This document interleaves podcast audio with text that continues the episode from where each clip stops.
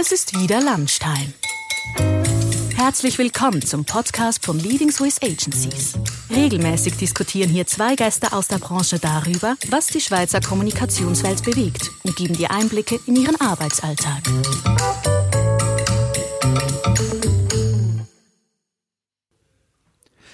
Wir sind hier an der Bürglistrasse 17 bei Rod Kommunikation in der Bibliothek. Mein Name ist David Scherer. Das ist der erste LSA-Podcast, ähm, den wir machen. Es soll ein Gespräch sein zwischen zwei ähm, Agenturinhabern, Creative Directors, ähm, also so die Köpfe in dieser Agenturszene. Bei mir ist der Pascal Deville. Er ist Mitgründer und Creative Director von Freundliche Grüße. Warum stehst du am Morgen auf? Warum machst du diesen Job? Also erstmal vielen Dank für den Empfang in dieser Bibliothek. Ich war noch nie bei euch. Gewesen. Ähm, derzeit stehe ich auf wegen unserem Pudel, Welpen, der am 6 Uhr morgen muss bisschen auf den Balkon. Oh, wie, wie, wie heisst er, der Pudel? Beppo. Beppo. Das ist der Beppo, den haben wir seit sechs Monaten. Und äh, wir haben inzwischen zwei ältere Kinder, das heisst, es ist unser Kinderersatz, Babyersatz. Da stehe ich dazu. Ähm, und sonst wegen dem Team, also ich ähm, äh, sehe natürlich meine Verantwortung, eben, das ist glaube ich, ein bisschen der Unterschied, wenn man einfach ein, ein, ein Kreativen ist, wo die Verantwortung ist, eine gute Idee zu haben und die durchzuziehen. Es ist natürlich die äh, Verantwortung vom Team gegenüber dem Team, wo jetzt durch die Situation nochmal klarer geworden ist, also dass man dort eigentlich wirklich äh, psychologisch motivierend ähm, und, und, und mit, mit einem guten Vorbild äh, ja, muss eigentlich vorausgehen. Das ist schon das, was man als erstes am Morgen in Sinn kommt. Mhm. Was treibt dich denn in dieser Kommunikationsszene an? Also irgendwie bist du ja ähm, in dieser Agenturbranche gelandet. Du bist eigentlich ein Digitalmensch, oder? Ursprünglich. Ursprünglich. Ja. Mhm. Und die hat es so ein bisschen in die Richtung Klassik in Anführungszeichen äh, bewegt. Mhm. Normalerweise ist ja eher der umgekehrte Weg. Ähm, wie ist es gekommen? Ja, also nochmal der umgekehrte Weg, den glaube ich nicht. Also ich glaube, du kannst äh, den Weg, den ich mache äh, oder gemacht habe, der geht, aber ich glaube, umgekehrt ist nicht möglich. Oder ich sehe das nicht, äh, dass das jemand geschafft hat. Und ähm, ja, also ich bin eigentlich, eben wie du gesagt hast, durchs Digital reingekommen. Also ich bin so ein äh, New Economy Kind, also ich bin wirklich in dieser Dotcom-Bubble äh, in Agenturen gewesen, wo, es heisst, so, wir gehen an die Börse mit irgendwie 20 Leuten Drei Wochen später äh, hat es die Firma nicht mehr gegeben. Das war so ein bisschen meine, meine Agenturerfahrung und ich habe dementsprechend auch nie die klassischen Kreativen äh, bei mir gehabt. Das war dann erst gewesen, eigentlich so ein bisschen bei der äh, als ich da bei der Futurecom war, wo ähm, eigentlich das alles unter einem Dach, unter dieser ominösen Windar Group äh, passiert ist, wo ich dann das erste Mal eigentlich wirklich gesehen habe, da gibt es noch andere äh, äh, Gattungen und ähm, habe auch von Anfang an gemerkt, das sind verschiedene Kulturen, die wahrscheinlich selten zusammenfinden. Mhm.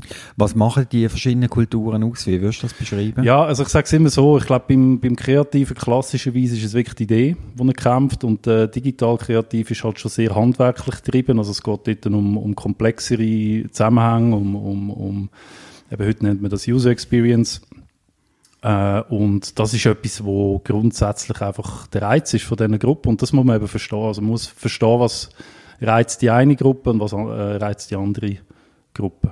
Hm. Wie viele Leute sind ihr bei freundlichen Grüßen? Wir sind jetzt 17. 17 ja. Leute, ja. Da kann man ja schon einiges bewegen, so zu 17. Ja. Wir haben ja eine ähnliche Größe, wir sind so 25, ein bisschen mehr manchmal. Ähm, dennoch so, ähm, so das klassische Akquisitionsverfahren in unserer Szene, weißt du, so der Pitch, wo man ja immer ein bisschen versucht äh, zu vermeiden ähm, fällt mir auf, dass es so als, ich so, nenne es jetzt mal so Boutique-Agency-Ansatz, den ich euch würde würd tun, mhm.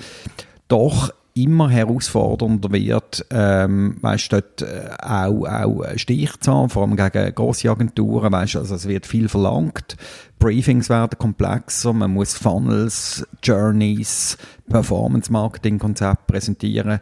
Wie geht ihr mit dem um? Pitchen ihr überhaupt? Ja, wir pitchen auch, ähm, aber ganz in verschiedenen Feldern. Also ich würde sagen, ganz selten bei klassischen äh, Kampagnen. Ähm, also wir haben jetzt letztes Jahr einen, einen rein digitalen Pitch äh, gewonnen, zum Beispiel für Swiss Olympic.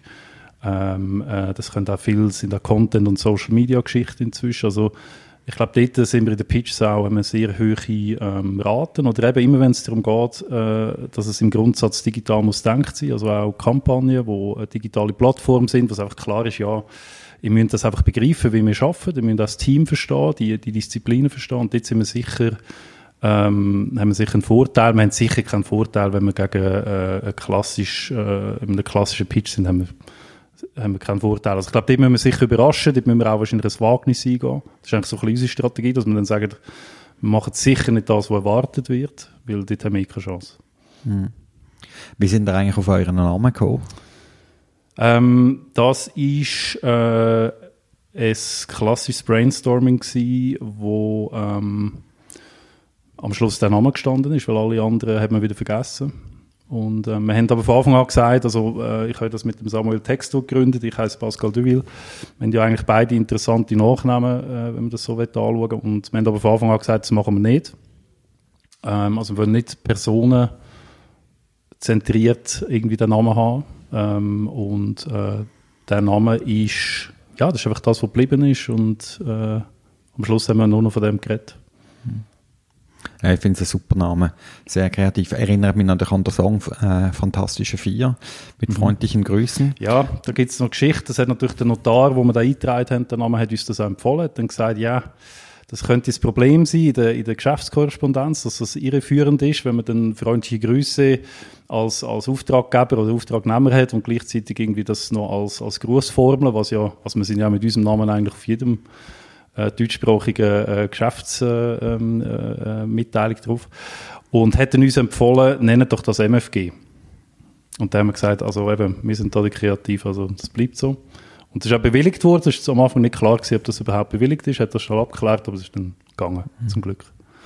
Ja, ich finde es eine interessante Formel, also so als Name für eine Kommunikationsagentur, oder? Freundliche Grüße ähm, ist, nimmt man so in der Korrespondenz so ein bisschen als, als Floskel wahr. Als Namensgebung ja. für eine Agentur wird es plötzlich mit einer neuen Bedeutung ähm, aufgeladen. Ja, also es ist sowieso ein Thema, wo glaube uns als Agentur zumindest äh, verbindet. Also wir können uns ja nicht persönlich, wir haben uns mal kurz, äh, oder sind schon sicher ein paar Mal über den Weg gelaufen, haben wir noch nie so diskutiert. Und das habe ich eigentlich bei Rod ähm, auch in, immer interessant gefunden. Also erstmal der Name. Ähm, also ich kann mich noch gut daran erinnern, als wir auf den Markt gekommen sind mit dem Rot.ag. Das ist schon mal so gewesen, Jesus Gott, wieso macht ihr das? Und ich habe eigentlich Rot auch immer als Brand gesehen, als Agenturbrand. Und ich glaube, das ist das, wo, wo viele vergessen. Also ich mache jetzt mal ein anderes Beispiel, wenn, wenn heutzutage irgendwo äh, Wyden Kennedy drauf steht, dann habe ich zuerst mal das Gefühl, das ist gut, weil das, weil das, die, weil das die, äh, eine von der kreativsten Agenturen ist ähm, und schaue vielleicht das Produkt oder den Output auch anders an, weil ich einfach weiss, das Label ist dran. Wenn jetzt ein anderes Label dran wäre, würde ich das vielleicht gar nicht so anschauen. Und ich glaube, das ist etwas, was wenig schaffen. Also ich glaube, es gibt viele gute Agenturen, wo der Output auch gut ist, aber es gibt wenige, die es geschafft haben, so ein bisschen Brand daraus zu machen. Also dass ich eigentlich das Gefühl habe, das könnte, die könnten jetzt eigentlich wahrscheinlich auch etwas anderes machen als Werbung mit dem oder Kommunikation. Das hätte eigentlich fast schon das Level. Ähm, und das habe ich bei Rod damals habe ich so ein bisschen als revolutionär in der Schweiz zumindest äh, empfunden, weil es ist immer so ein bisschen klar gewesen, das sind so die Gründernamen. Klar, bei euch sind es auch die Gründernamen, aber haben es anders, haben es anders aufgebaut. Und äh, ich hatte dort immer das Gefühl gehabt, das ist eigentlich etwas, wo heute wieder mehr kommt, dass man schaut, man hat von Anfang an muss man eine Marke haben. Man kann nicht einfach sagen, wir sind zwei Top-Kreative und Top-Berater und Top-Kreative machen eine Agentur ich glaube, der Output allein ist es eben heutzutage nicht mehr vom, vom Kunden her. Also ich glaube, ein Kunde entscheidet sich für eine Brand, der wird sagen, ich arbeite mit denen. Hm. Ich finde das cool. Ja, das glaube ich auch. Also unser Name Rod, eben du, du hast gesagt, es sind auch die Initialen aus ja. dem Namen, wie bei vielen Agenturen, aber bei uns sind es die Vornamen und nicht die Nachnamen. Regular Oliver David. Und wir haben dort äh, so, so ein bisschen gedacht, hm, so, erstens mal machen es alle, oder? So, äh, wird Jungformat, oder? Sind, äh, das ist so die typische Namensgebung von einer Agentur, ist ja auch ein People-Business. Ich nehme an, das ist bei euch auch so, oder? Also, es lebt ja auch durch die persönliche Beziehung mit dem Kunden. Nichtsdestotrotz haben wir gefunden, ja, wir wollen persönlicher sein. Und der Nachname, also der Agenturname aus den Nachnamen, ist auch, kann ja ein bisschen eine Hypothek sein. Wenn sich jemand zum Beispiel entscheidet, zum die Agentur zu verlassen, wie bei uns der Oliver Fennel, mhm. wo natürlich heute noch im Namen eigentlich äh, drinnen ist, aber wir haben es trotzdem geschafft, das so ein bisschen zu entpersonalisieren und ähm, auch, dass es dann das auch vertreibt, wenn wirklich eine Säule äh, von der Agentur sich entsch entscheidet, oder mhm. ich mache etwas anderes wie der Rolli dort. Mhm. Ja, dann haben wir versucht, so ein bisschen einen Mittelweg äh, zu finden und unser gemeinsames Baby halt Rod zu taufen. Mhm. Das ist, ähm, das ist die Idee gewesen. Also das ist das eine. Also ich glaube, der Name, was, was nicht geht, ist der, äh, ist der spezielle Name haben, nichts Spezielles liefern. Also die tendieren ja auch von Anfang an eigentlich anders äh, äh, geschaffen und, und das würde mich zum Beispiel interessieren, was ist dort so der, der Spirit gewesen? Der Spirit verliert man auch mit der Zeit ein bisschen, also ich glaube, das ist auch bei euch jetzt nicht durchgehend so, dass die letzten zehn Jahre äh, immer auf, dem, auf, auf, die gleiche, auf die gleiche Art kommuniziert haben, sind dann auch teilweise sehr klassisch geworden, muss man sagen, aber das ist für mich auch völlig klar, wenn du natürlich plötzlich die, die, die Pitches gewünscht, was darum geht, wir haben Plakatflächen und TV, dann machst du das, ist klar, du musst nicht irgendwie total das challengen. Aber ich glaube, bei euch was ja so ein bisschen die äh, grossen Kampagnen sind, wo man noch so ein bisschen hat, im Kopf hat, die sind ja eigentlich immer ohne klassisches Medium ausgekommen. Und ich habe das eigentlich immer faszinierend gefunden, weil ich immer das Gefühl hatte, das ist eigentlich so das, ich habe das eigentlich nie so bewundert, wenn jemand sagt, ich habe, eine, ich habe eine tolle Plakatkampagne gemacht, weil ich immer das Gefühl hatte, ja, du hast eigentlich ein safes Medium. Du hast, das schon, du hast schon einen geschützten Bereich, wo du dich kannst bewegen und die kannst du zumindest in der Schweiz relativ viel machen. Also du kannst etwas äh, äh Polarisierendes drauf tun, du kannst etwas sehr Schönes machen, kannst sogar äh, ähm, äh, Erotik zeigen, was auch immer. Und ich habe das eigentlich bei euch cool gefunden, dass ihr ähm, zumindest vom, als Außenstehender kann man das Gefühl gehabt, euch ist das Medium wirklich egal.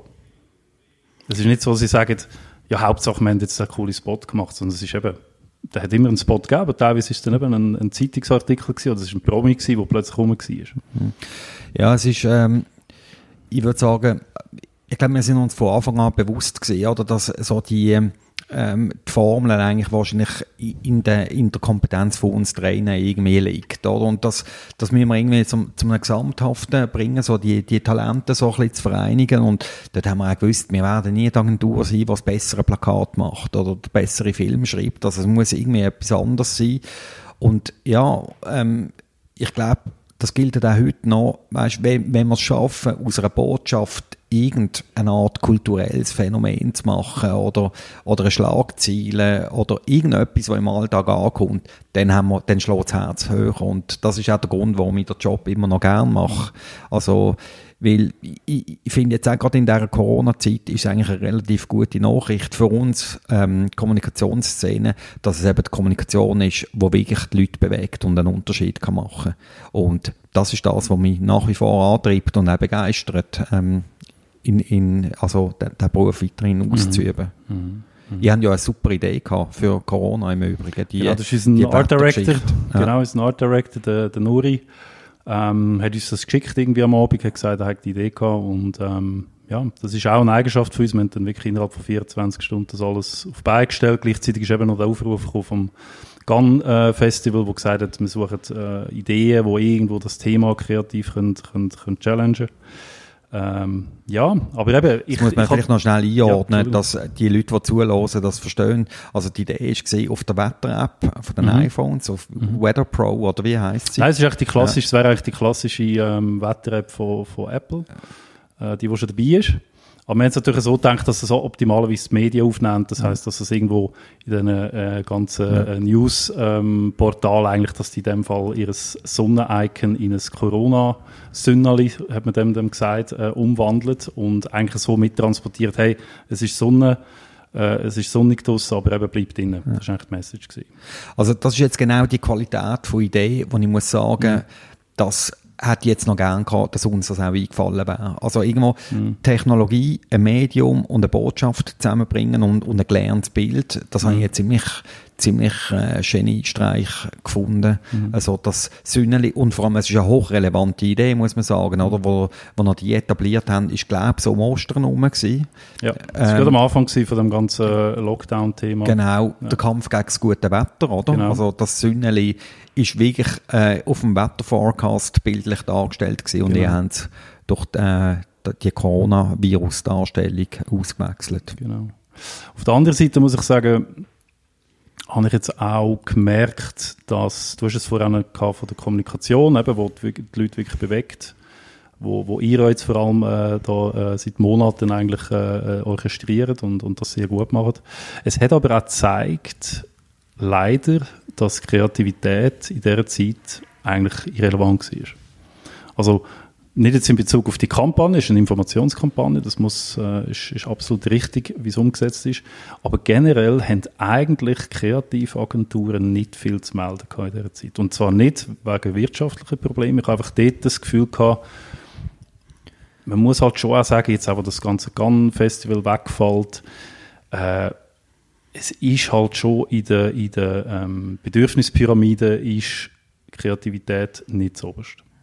Das haben wir einfach wieder gemerkt. Das ist nicht das, was die Welt offensichtlich so fest verändert, wie man meint. Sonst hätte ich eigentlich schon lange erwartet, dass irgendeine von diesen ähm, internationalen Kreativagenturen dort irgendeine Idee hat, wo man wirklich muss sagen, dass man muss sofort in ein Produkt umsetzen, sofort eine App daraus machen. Das ist nicht cool. Ja, das ist, äh, also ich würde da wirklich beipflichten. Ich glaube, also es ist schon die Kommunikation, aber nicht Kreativität im engsten Sinn. Ich glaube auch, also es sind keine Impulse gekommen. Silicon Valley habe ich nie gesehen ähm, in dieser Zeit mhm. oder sehr, sehr limitiert. Eigentlich im Gegenteil, die Krise hat gezeigt, also es hat wie eine regressive Tendenz gegeben, würde ich schon fast sagen. Also das, was, was sich bewährt hat, ist jetzt auch wieder wichtig geworden traditionelle Medien, oder? SRG, höchste Vertrauenswert, äh, traditionelle äh, Medienhäuser, also nicht Facebook, nicht, ähm, äh, nicht Google gewesen, wo die Bastion ähm, gestellt haben. Es sind Behörden gewesen, natürlich, Banken, ähm, wo äh, die Kredit gesprochen haben für, für KMU, also auch nicht die Blockchain-Szene. Und das habe ich noch ähm, interessant gefunden, dass es eigentlich wie die alte Welt mhm. ähm, ist, wo wieder wichtiger geworden ist und wo eigentlich die Resilienz von dieser Gesellschaft mhm. so ein bisschen aufgezeigt haben. Mhm. Ja. Aber findest du das eine gute oder eine schlechte Nachricht? Nein, es zeigt einfach eben, dass wir ein bisschen schauen müssen, dass man nicht, ähm, es gibt ja so ein bisschen die, äh, eben Clubs und Festivals, wo dann wirklich das Gefühl haben, oder das, das Gefühl haben, sie sind life-changing und, mhm. und, und world-changing und das sind ja die Cases teilweise auch, aber man merkt eigentlich, sie sind dann eben, wenn es äh, Herd auf Herd geht, sind es funktioniert es nicht. Also ist es halt wirklich nicht ein, ein Grundbedürfnis. Ähm, und äh, ja, aber gleich, ich, ich, ich hoffe, dass wir wieder zu der Zeit kommen, wo das, wo das äh, ähm, bewertet wird, so, so, so hoch bewertet wird. Aber ich glaube auch das Jahr, also ich, äh, das ist auch so ein etwas, was wir bei uns im Team so ein bisschen kommunizieren. Eben, es ist wahrscheinlich nicht das Jahr, wo man muss kreativ punkten muss. Es mhm. ist nicht das Jahr. Apropos kreativ punkten, ähm, wie schwierig ist das? Wie schätzt du das ein, so der, der Kampf um Talent? Also auch, weißt, wenn du sagst, es sind jetzt in dieser Covid-Phase die Impulse nicht eigentlich aus der Kreativität gekommen, wo so die Welt verändern. Wir sind ja irgendwo auch darauf angewiesen, dass wir mit den besten Köpfen überhaupt zusammenarbeiten können. Ähm, was glaubst du, was braucht es, damit unsere Branche auch relevant bleibt für junge Leute, die eben vielleicht nicht in ein Start-up gehen, ähm, in ein Technologieunternehmen, sondern genau in die im weiteren, äh, weitesten Sinn Kreativbranche. Also, ich glaube, es sind nicht die Agenturen, wo, wo das anziehen. Also ich glaube, das ist der erste Impuls, dass man sagt, die Agentur ist interessant. Ich glaube, wenn man dann mit den Leuten redet, wo, wo dahinter stehen und man merkt, dass die mehrheitlich von dieser guten alten Zeit redet, wo man äh, noch das und das können machen und, und so und so viel Geld gehabt um das und das zu machen.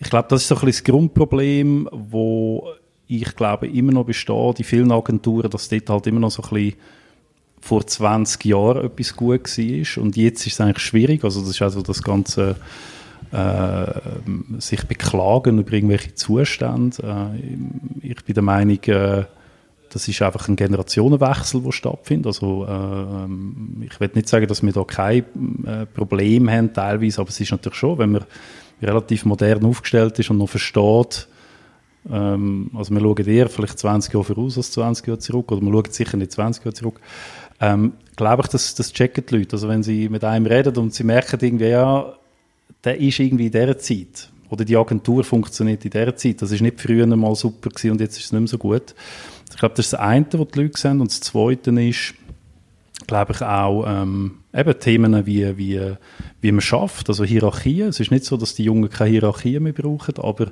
sie sind natürlich schon, gerade bei einem Vorstellungsgespräch, da kann etwa 20, 23 sein, die haben schon mal recht schnell das Gefühl, sie sind auf Augenhöhe. Und das muss man auch respektieren, weil das ist halt die neue, der neue Anspruch, dass man sagt, das Alter, dein Altersvorsprung heisst nicht, dass du schlauer bist als ich.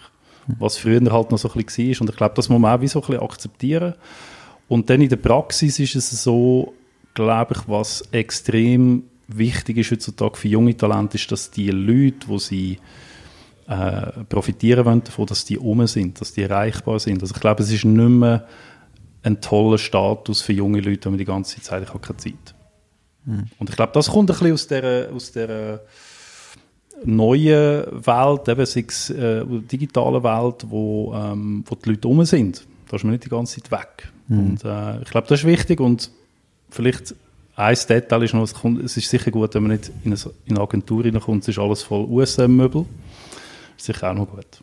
Hm, das hilft. Ja, das ist halt das, was heute beim Zahnarzt steht und, und vor 20 Jahren ist das, ist das noch cool gewesen, aber ich glaube, das ist auch nicht unbedingt mhm. das, was wir gesehen heute. Ja, das glaube ich auch, das verändert sich wirklich. Apropos früher, wir haben ja ein bisschen gemeinsame Vergangenheit. Also eine, nicht eine gemeinsame Vergangenheit, aber eine ähnliche äh, Vergangenheit. Mhm. So ein bisschen die Faszination für Punk.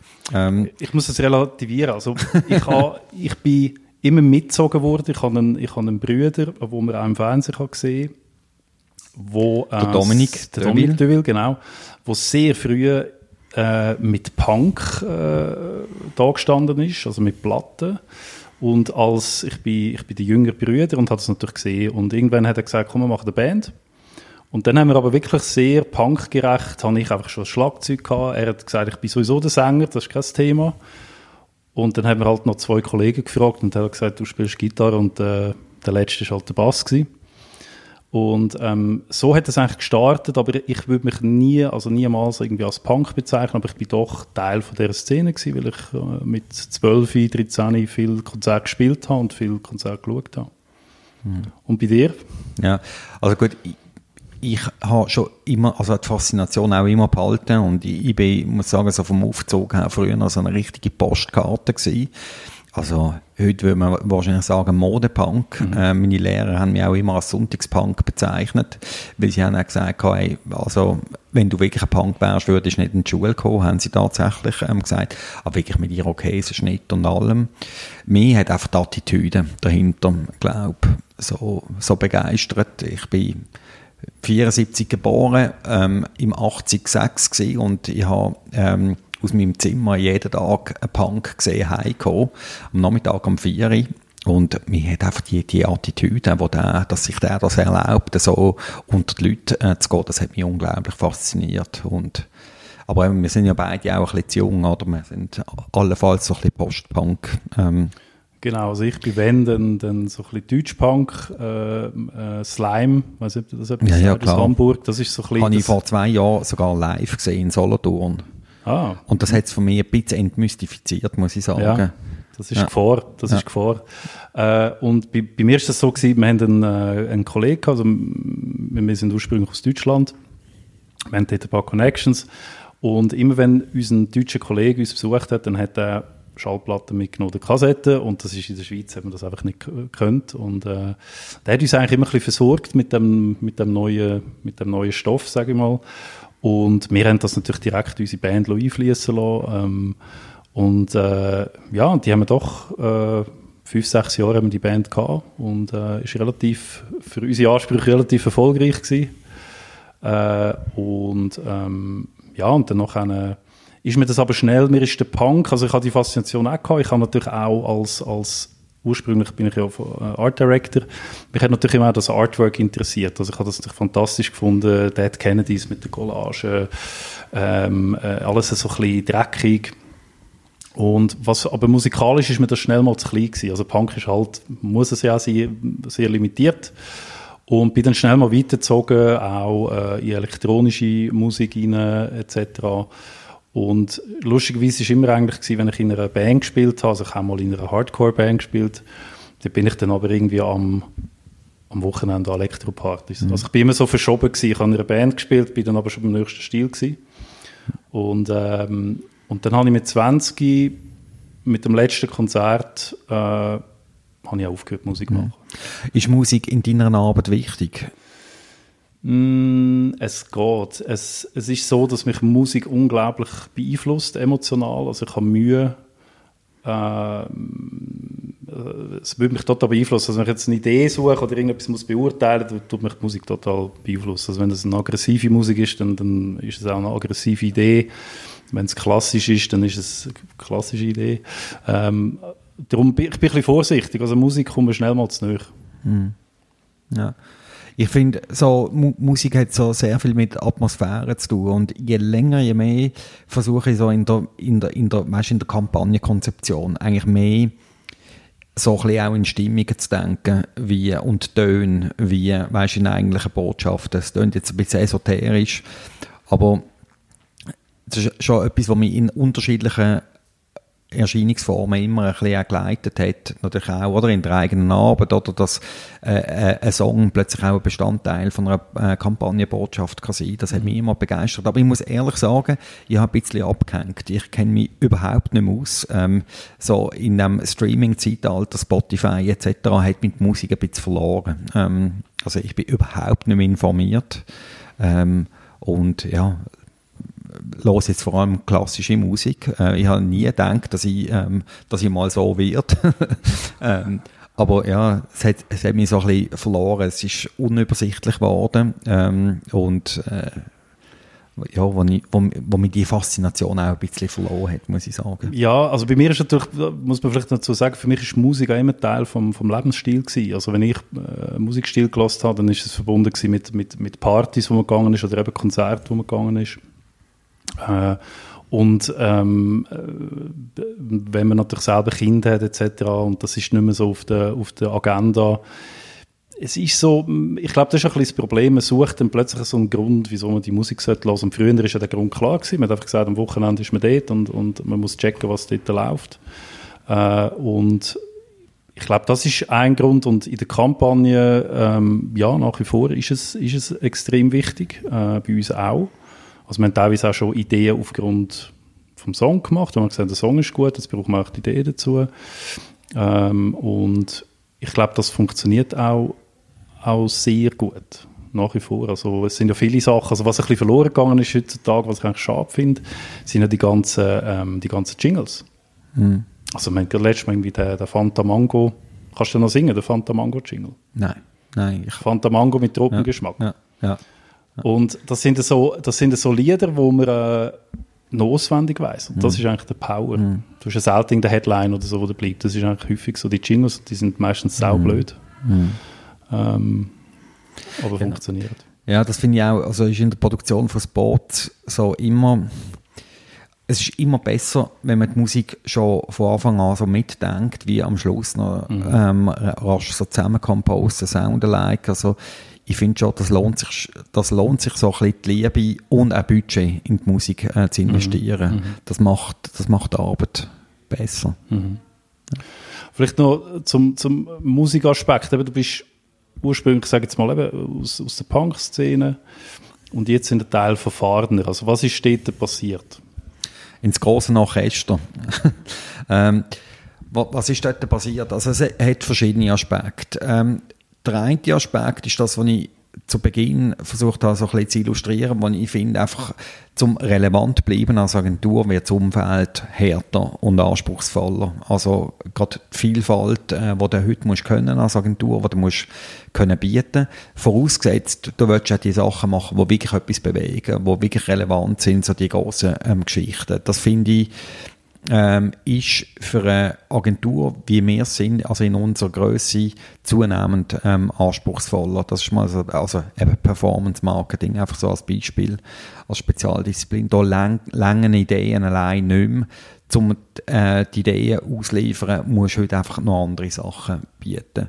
Das Zweite ist, glaube ähm, wir sind, äh, Rod gibt es jetzt 13 Jahre ähm, auch schon. Ähm, mhm. Wir haben äh, so auch unter uns Partner, die ja schon alle dabei sind. Oder mit der Regular habe ich die Agentur äh, seinerzeit gegründet. Pablo ist auch schon länger ähm, Partner auch, glaube mal Lust gehabt auf irgendeine Veränderung, ähm, so einen Outlook, wie die nächsten Jahre könnten aussehen, so ähm, als Agentur.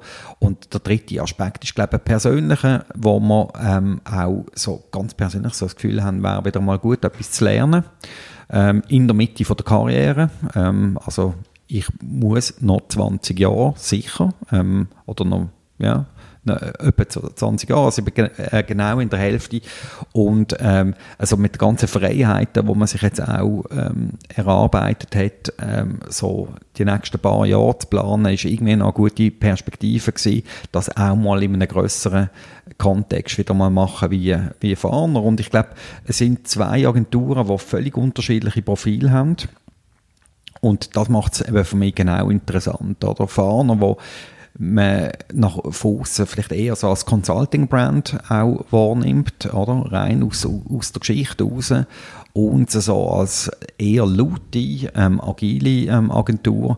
Das ist noch eine interessante Kombination, wo wir versuchen, so, ja, das Beste von diesen Welten ähm, so zusammenzubringen aber auch die Eigenständigkeit von beiden Agenturmarken zu pflegen. Oder? Ich meine, wir sind hier an der Bürglistrasse ähm, in dieser Villa, wo wahnsinnig wichtig ist eigentlich für die Leute, die hier arbeiten und für mich auch persönlich.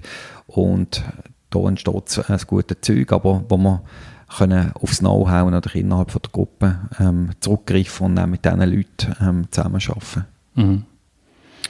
Und das ist ja noch wichtig, also das Thema Location, ich glaube, das hast du mal gesagt, oder ich habe Pablo, ich habe das irgendwo mal gelesen, dass bei euch die Definition von Größe, ähm, also Agenturgröße, eigentlich so ein bisschen durchs Haus äh, definiert ist. Was ja. ich eigentlich sehr sympathisch finde, weil äh, wir haben die Diskussionen viel, eben Thema Wachstum ähm, und, und äh, es ist noch schwierig, sich zu, dort zu limitieren. Also was ist eigentlich die Limitation?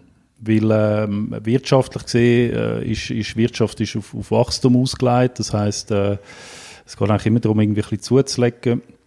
Und das merkst du ja bei einer Gründung nicht. Du fährst ja meistens klein an, außer du hast jetzt irgend so ein Buyout gemacht, wo gerade mit einem Team startest.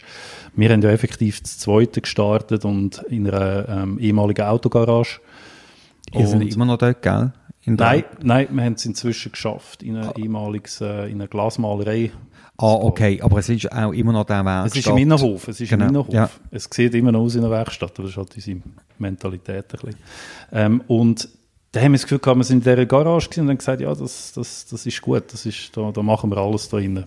Und eben, irgendwann sind wir acht Leute gewesen, nach, nach äh, eineinhalb Jahren, zwei Jahren, und haben gesagt, so, jetzt geht es weiter, und haben gesagt, das nächste Ding muss sein, 20 Leute. Und an dem Punkt sind wir letztes Jahr auch gekommen, äh, wo wir dann gemerkt haben, ähm, 20 Leute, neue Location, beziehungsweise angesetzt, aber so ein bisschen nicht so happy gewesen, weil eben für uns ist auch Location ist der Schlüssel, glaube ich. Und ich finde es eben noch gut, wenn sie auch ein bisschen sagt, wie groß das man kann sein kann. Das habe ich eigentlich noch interessant gefunden bei euch. Ja, also ich glaube einfach ganz fest, dass das kulturprägend ist mhm. und Culture Beats Strategy. Also ich glaube, der Satz, stimmt, ähm, glaube schon. Und wir haben es jetzt gerade in dieser ähm, Covid-Zeit gesehen mit Homeoffice. Die Leute freuen sich schon unheimlich, wieder zurückzukommen, ähm, auch an den Ort. Also da ist irgendwie so dermaßen wichtig für, für die ganze Agenturkultur. Ich meine, da schaffen wir, es sieht relativ wohnlich aus, oder? Es ist noch so, so angenehm draussen. Haben wir ein Gärtchen, wo wir auch ähm, äh, oft und gerne mal ein Apero ähm, feiern, irgendwie, oder irgendetwas anderes ähm, festen. Das ist tatsächlich wahnsinnig wichtig und dort haben wir immer gesagt, wir wollen hier einfach nicht raus. Und darum ist das äh, eigentlich auch der Wachstumsbegrenzer. Es hat einfach Platz für die Leute, äh, die hier drin sind und mehr nicht, äh, wird schwierig. Und ich muss mich auch ganz persönlich freuen, am Morgen die Leute zu treffen, wo ich den Tag mit ihnen verbringe. Und es muss ein Ort sein, wo ich gar, äh, gerne angehe. Das heisst, so ganz punkmäßig, du würdest es auch im Notfall besetzen? Im Notfall besetzen. Also wenn Fahrer sagt, ich will jetzt raus, dann würdest du es besetzen. genau, Occupy Bürglistraße. genau. Sehr gut. Genau. Gut. Also ich Dank. glaube, wir sind mit der Zeit durch, oder? Wir haben unseren Lunch gemacht, Lunch Talk. Ähm, to be continued. Genau, der, Lunch servieren, das habe ich äh, komplett vergessen, aber man kann ja nicht essen und reden miteinander. Merci vielmals. Man kann schon, aber es ist wirklich nicht eine gute Idee Nein, es ist, es ist, genau. Gut, danke also, David. Da, danke dir. Bis zum nächsten Mal. Pascal. Ja. Lunchtime ist leider vorbei. Danke fürs Zuhören. Wir würden uns freuen, dich bei der nächsten Folge wieder dabei zu haben.